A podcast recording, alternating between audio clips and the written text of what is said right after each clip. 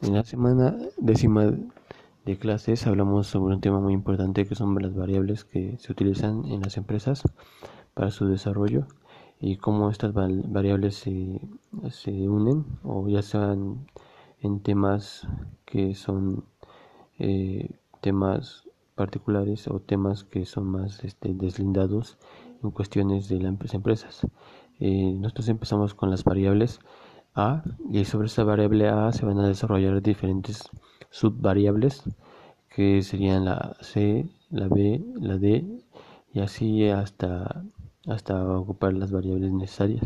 Pero de esas variables se van a deslindar más variables que van a ir este, eh, relacionadas o no relacionadas.